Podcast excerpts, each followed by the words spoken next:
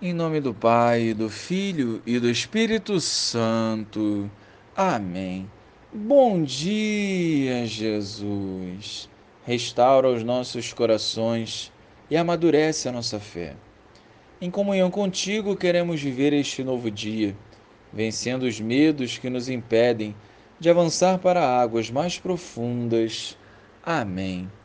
Depois que os magos partiram, o anjo do Senhor apareceu em sonho a José e lhe disse: Levanta-te, pega o um menino e sua mãe e foge para o Egito.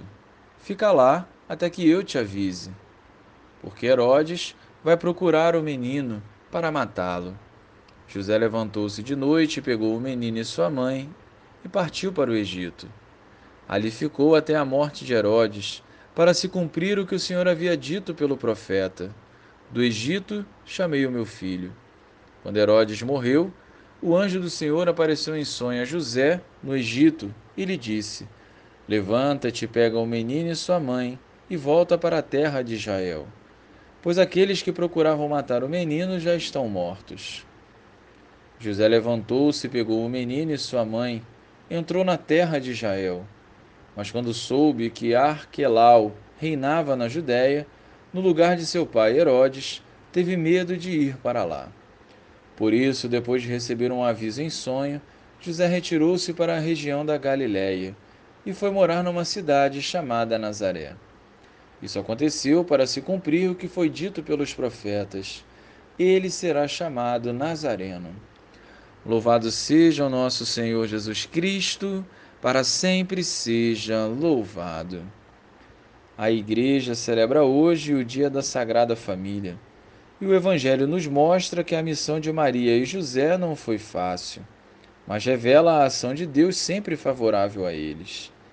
E essa ação divina se estende a toda a família, que combate na presença do Senhor e segue fielmente o caminho da salvação. Em cada momento, Deus se faz presente e age de forma favorável aos seus. Precisamos edificar nossa família no Senhor para não sofrermos as consequências do pecado. Ao nosso alcance temos os sacramentos, a palavra, a igreja, quantas ferramentas espirituais para nos fortalecermos para esta batalha.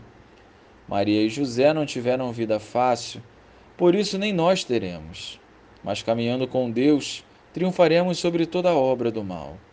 Sejamos santos, façamos do nosso lar uma casa de oração e serviço ao próximo. Glória ao Pai, ao Filho e ao Espírito Santo, como era no princípio, agora e sempre. Amém.